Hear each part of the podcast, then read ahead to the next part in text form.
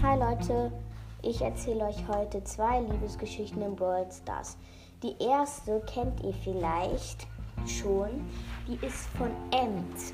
Denn Ems hat ja dieses Handy und vielleicht denken da manche, dass sie sich fotografiert. Das tut sie aber nicht.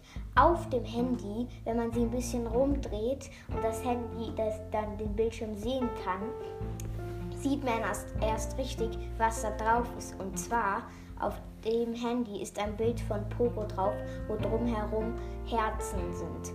Also ist sozusagen ähm, Ems in Poco verliebt. Ich weiß jetzt nicht, ob Poco in Ems auch verliebt ist. Egal.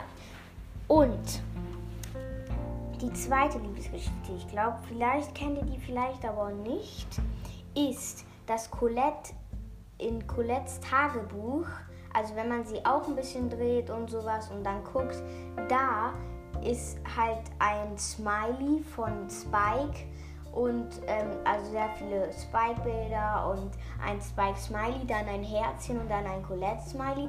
Also ist wahrscheinlich Colette in Spike verliebt.